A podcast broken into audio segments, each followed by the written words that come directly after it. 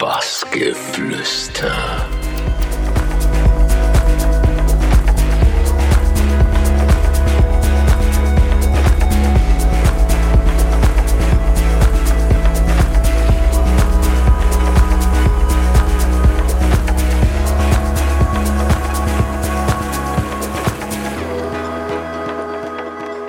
Hey, hier ist Christian Löffler und ihr hört jetzt mein Interview bei Bassgeflüster powered by Sunshine Live.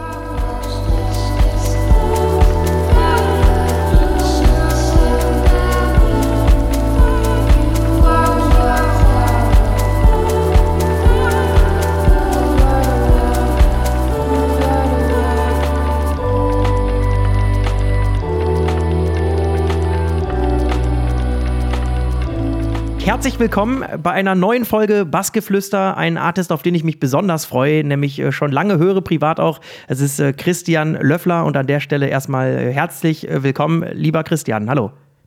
Ja, hallo, vielen Dank für die Einladung, ich freue mich.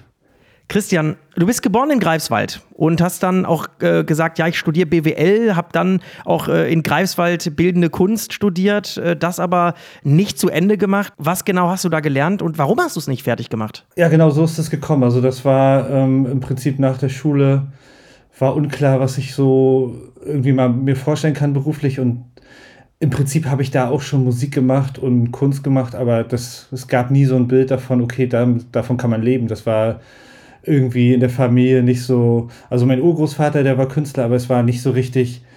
Ja, da war jetzt keine Idee davon, dass man das als Job machen kann. Aber ich habe dann immer mehr gemerkt, also als ich dann BWL studiert habe, ich bin total interessiert auch an Malerei und allen möglichen anderen Kunstformen, neben der Musik, die ja sowieso gesetzt war. Und ähm, habe dann gesagt, okay, jetzt wechsle ich da hin mit, mit dem Studium und probiere das mal aus. Und aber dann ging es los, dass wir Key Records gegründet haben und ich, wir einfach mal eine Platte rausgehauen haben. Und dann hatte ich auch schon die ersten Bookings, weil ich mit der so ein bisschen angebandelt habe mit der Dial-Familie damals, mit, mit Lawrence und, und Panther du Bronx und so, den hatte ich meine ersten Demos geschickt und die meinten, ja, mega, versuch doch mal ein eigenes Leben zu starten. Und das haben wir dann gemacht und dann ja, bin ich darüber auch in eine Booking-Agentur gekommen und dann ging es so mit den ersten Shows schon los was dann relativ äh, zügig Fahrt aufgenommen hat, wo ich dann das Studium doch vernachlässigen musste, weil ich wusste, okay, das ist jetzt mein Fokus gerade und da habe ich mich einfach auf die Musik konzentriert zu, ab dem Zeitpunkt. Und soll ich dir was sagen, kann ich total nachvollziehen. Ich hätte es wahrscheinlich äh, genauso gemacht.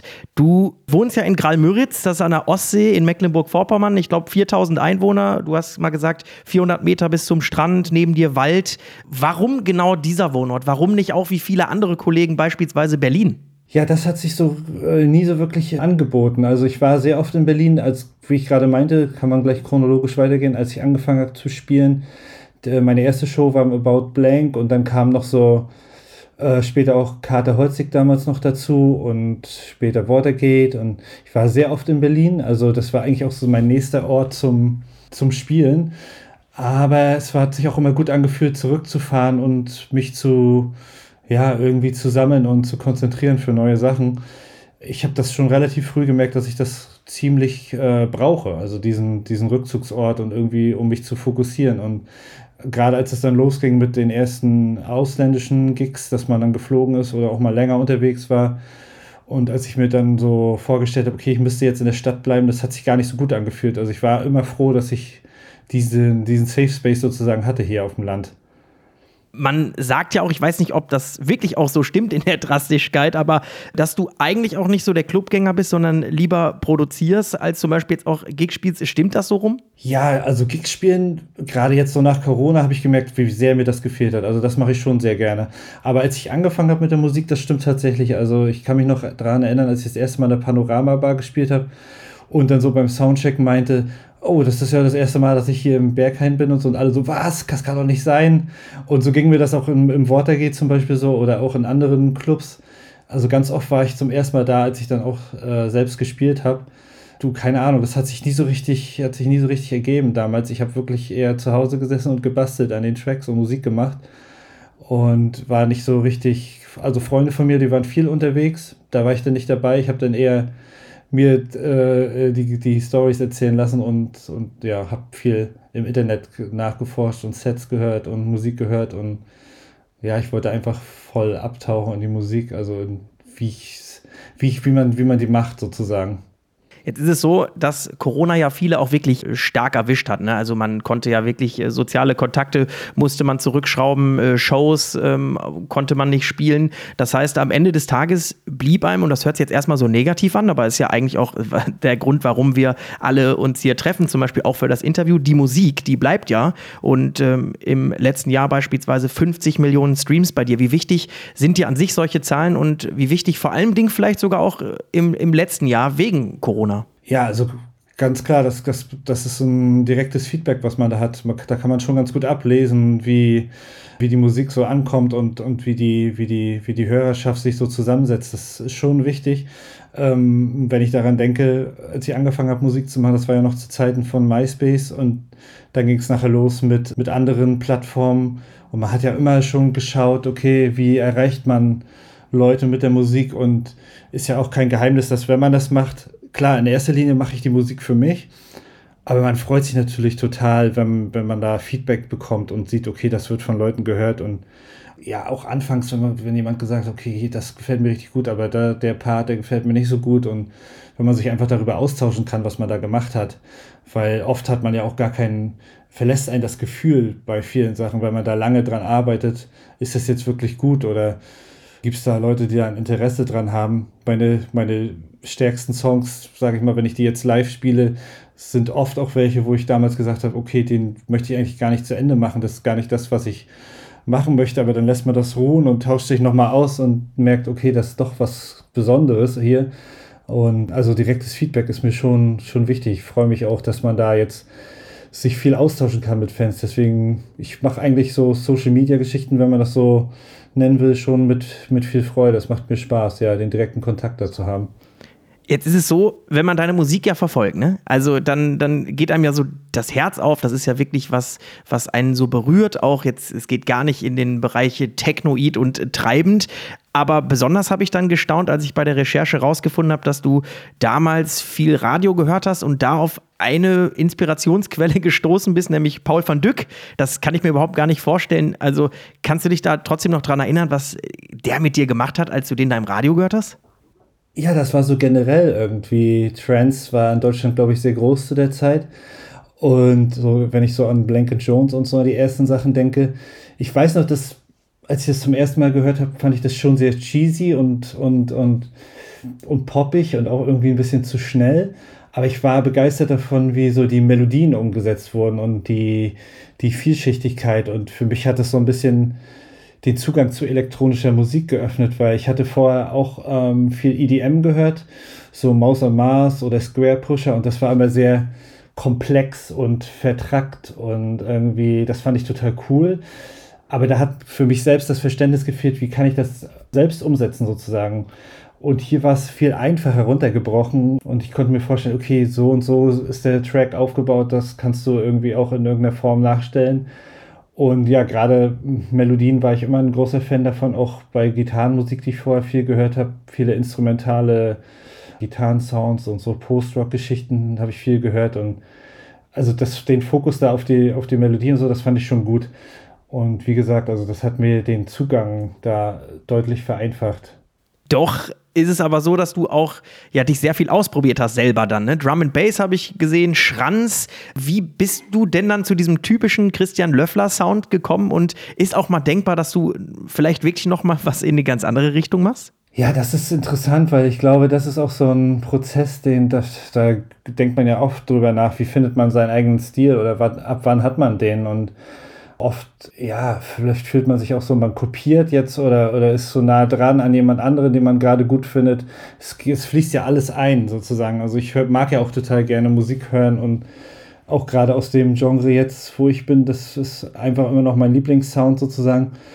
Und das fließt natürlich auch trotzdem indirekt ein. Aber den Sound, diese, diese, diese eigene Soundentwicklung, ich glaube, das kommt wirklich durch das viele Ausprobieren, weil, wie gesagt, also elektronische Musik hat mich schon immer in, in, der, ganz, in der Gänze äh, fasziniert und Drum and Bass auch gerade.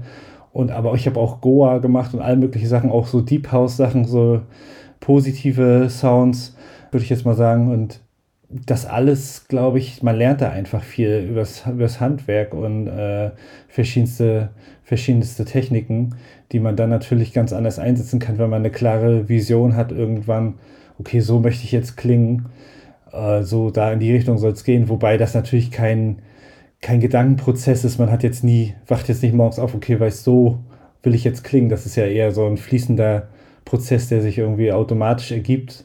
Und ja klar, ich mache jetzt auch noch viel, ich experimentiere jetzt auch noch mit viel mit anderen Sounds, nicht mehr so, nicht mehr so mega viel, aber hier und da mache ich schon mal nochmal andere Sachen, so härteren Techno oder auch irgendwie so Breakbeat-Sachen, so wie ich gerade Bock habe. Also mir macht Musik machen auf jeden Fall immer noch sehr viel Spaß und ich gerade, gerade wenn, da möchte man sich auch nicht so für festlegen, also in meinem Fall. Und die, die, die Freude kommt ja eher aus der Vielfalt sozusagen. Eben und vor allen Dingen auch dieses in die Schublade schieben lassen, das ist ja genau das, was äh, Kunst ja auch irgendwo einschränkt und ich kann mir gut vorstellen, dass das auch mit ein Grund war, warum ihr 2009 ja auch gesagt habt, äh, ja, du gründest als Co-Founder dann auch äh, Key Records äh, mit, also das Label, wo du hauptsächlich auch deine Musik drüber veröffentlichst, auch viele talentierten Künstlern und Künstlerinnen da auch eine Plattform bietest. Was war wirklich die Idee und die DNA von äh, Key Records? Ja, ganz witzig, das ist wirklich so do-it-yourself-mäßig gestartet. Ich weiß noch, das war, glaube ich, an einem Silvesterabend, da habe ich mit dem Paul zusammengesessen, der das Label jetzt auch hauptsächlich betreibt. Und wir haben gesagt, okay, wir haben hier die Musik von mir und noch Freunde aus, aus Japan, damals auch noch der Daisuke Tanabe und noch andere Leute in, unser, in unserem Umfeld, die alle mega gute Musik haben, aber kein Outlet sozusagen haben dafür, weil es einfach auch schwer ist, über Demos, über wenn du die Leute nicht persönlich kennst, irgendwo reinzukommen. Und haben gesagt, komm, wir starten das jetzt einfach selbst und ähm, fangen einfach mal an. Äh, ich habe ja zu dem Zeitpunkt auch schon, wie gesagt, gemalt und fotografiert, also war die Artwork-Seite auch schon mal gesichert. Ja klar, sind da ganz andere Hürden aufgetaucht dann, wie wo bekommen wir jetzt einen Vertrieb her und ähm, wo produziert man, wo lässt man mastern. Am Ende haben wir alles hinbekommen irgendwie. Es hat ewig gedauert, war mega teuer für die erste Platte. Aber es war auch direkt irgendwie Feedback da und ich kann mich daran erinnern an die erste Rezension in der Groove damals zum Beispiel und so Debug gab es damals ja auch noch, sowas hat man natürlich extrem gefeiert und dass da man da auch direkt irgendwie eine Plattform bekommen hat, war mega gut und da konnte man drauf aufbauen und dann ging es mit der zweiten Platte weiter und wir haben uns einfach immer so Step by Step gesteigert.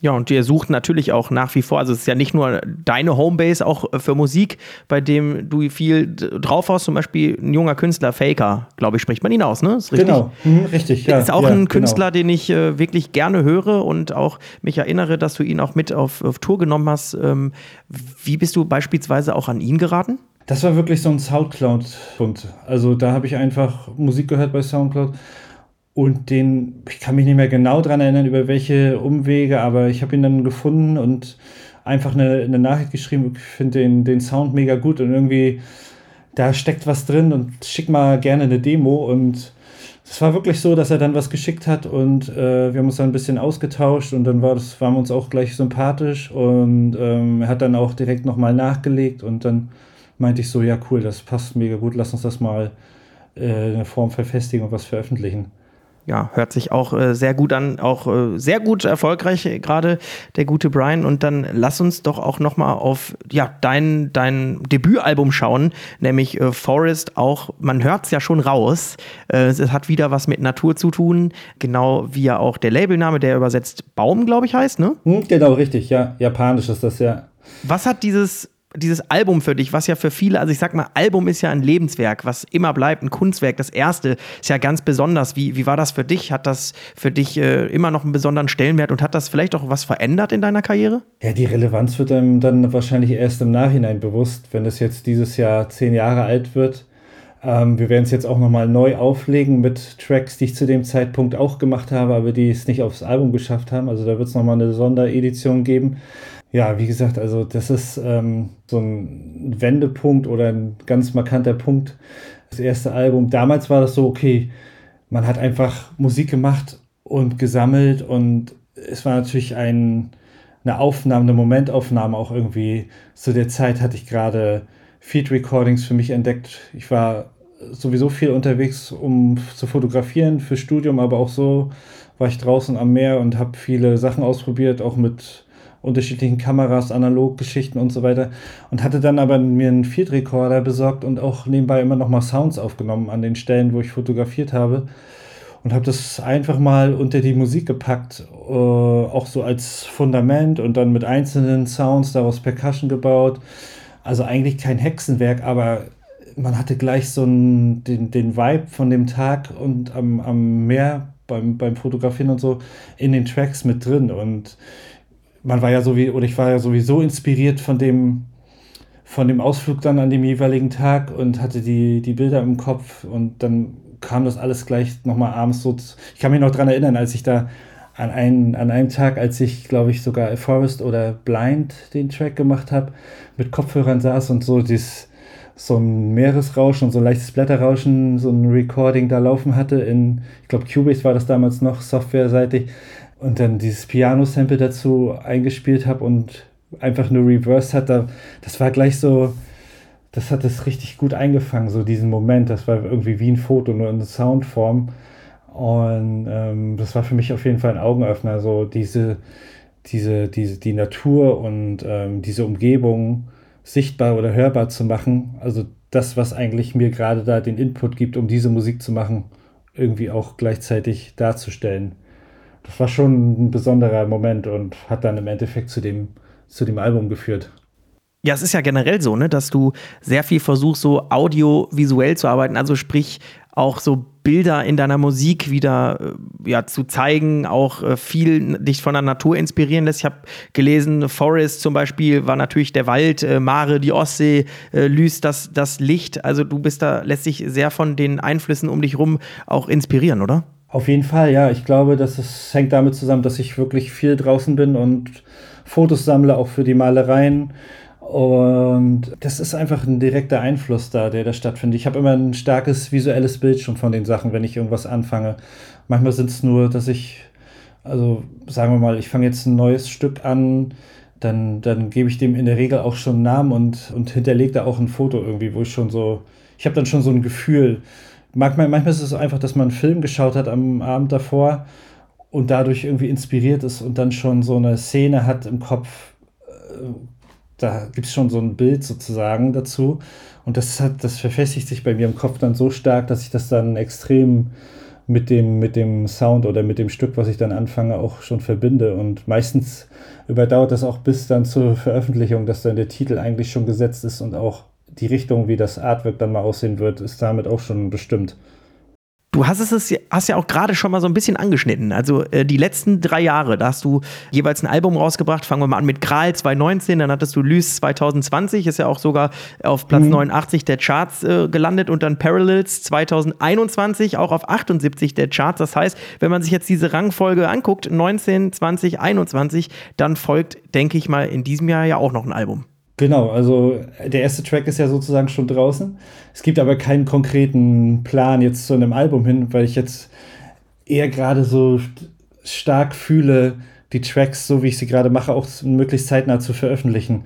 Also Solo heißt ja, der ist ja die aktuellste Single und die ist aus dem heraus entstanden, als jetzt wieder losging, sozusagen mit Auftritten und es hat sich einfach so gut angefühlt, wieder zu spielen und mit den Leuten direkt in Kontakt zu treten und ich hatte einfach total Bock, irgendwie jetzt wieder Musik zu machen, live auf der Bühne und dann mit den Leuten danach zu sprechen. Und das hat sich mega gut angefühlt. Und äh, in dem Zusammenhang habe ich, das, hab ich das Lied gemacht und der ist jetzt schon draußen. Und ich weiß nicht, ich habe es irgendwie, fühlt es sich gerade richtig an, so mehr im Moment zu sein und gar nicht so weit vorauszuplanen und einfach die Musik so zu machen, so wie sie kommt und dann versuchen auch möglichst zeitnah zu veröffentlichen. Also im Endeffekt wird es zu einem Album führen, aber es ist jetzt kein super krass äh, durchgeplanter ja, Masterplan oder so. Aber das, da wird auf jeden Fall noch mehr kommen dieses Jahr.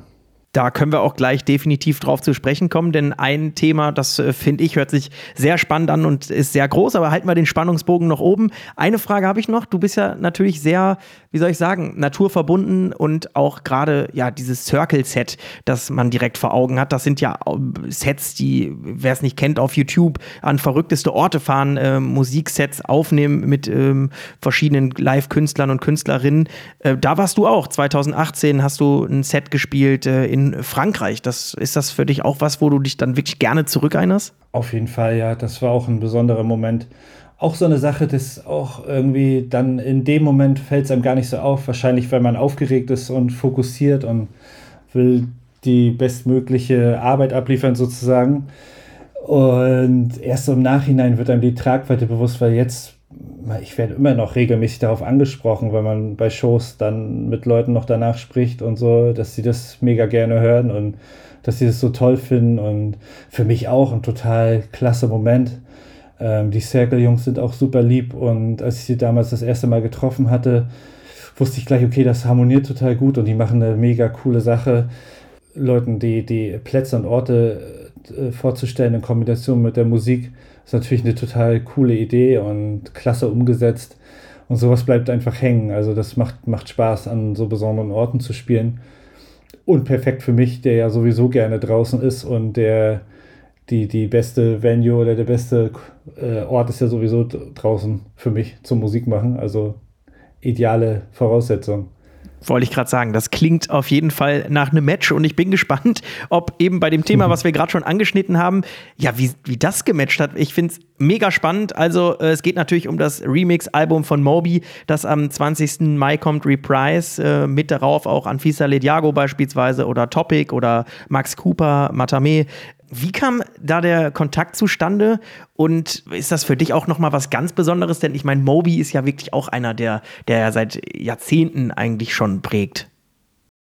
Ja, das stimmt. Also das war, als da die E-Mail kam oder die Anfrage, war ich auch erstmal so, oh wow, Mobi, das ist natürlich eine krasse Remix-Anfrage, weil ich kann mich noch an, an, an Mobi-Remixe aus, ähm, als ich angefangen habe, elektronische Musik zu hören, zu erinnern, da haben sich ja einige dran probiert und ich war ganz oft der Meinung, okay, das Original gefällt mir eigentlich viel, viel besser und das sind so zeitlose äh, Songs, an denen man sich lieber nicht versucht, weil man eigentlich nur scheitern kann.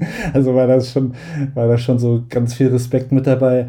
Aber natürlich auch extrem, ja, äh, man freut sich, fühlt sich geehrt und äh, will natürlich sein Bestes geben. Aber wie gesagt, das sind natürlich so absolute, absolute Klassiker, die aber auch gut funktionieren, glaube ich, funktionieren können, wenn man die in seinen eigenen Klangkosmos übersetzt. Und äh, bei dem, bei dem, bei meinem Remix jetzt habe ich es wirklich, habe ich es für mich so strategisch gewählt. Ich wollte so möglichst am Original bleiben, aber natürlich irgendwie in meinen, in meinen Klangkosmos übersetzen, ohne jetzt da total viel zu verdrehen. Ich habe da diverse Versionen gemacht, ehrlicherweise. Und die letzte ist es dann geworden, die war am nächsten am Original.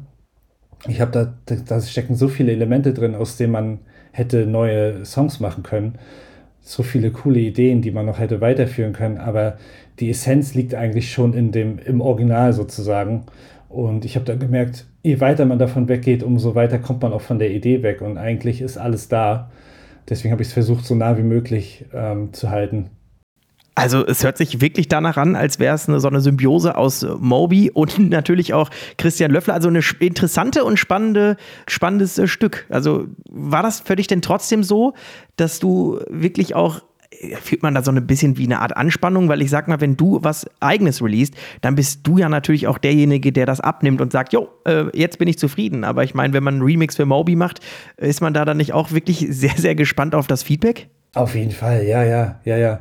Und ähm, das Feedback war auch, äh, wie gesagt, ich hatte ja mehrere Versionen und habe mich ja dann nochmal dran gesetzt und am Ende war er super happy mit dem Remix und es gab zwischendurch Versionen, ja, wir haben uns da noch so ein bisschen ausgetauscht über indirekten Wege per, per Mail und glaube ich, wie gesagt, also da schwingt auf jeden Fall jede Menge Respekt mit und ich hatte das aber auch ohne jetzt schon Mobi im Hinterkopf zu haben, schon vorher für mich, weil das natürlich gerade Porcelain ist so ein Stück, das hat man, ich glaube, das war noch zu Schulzeiten, als es rauskam.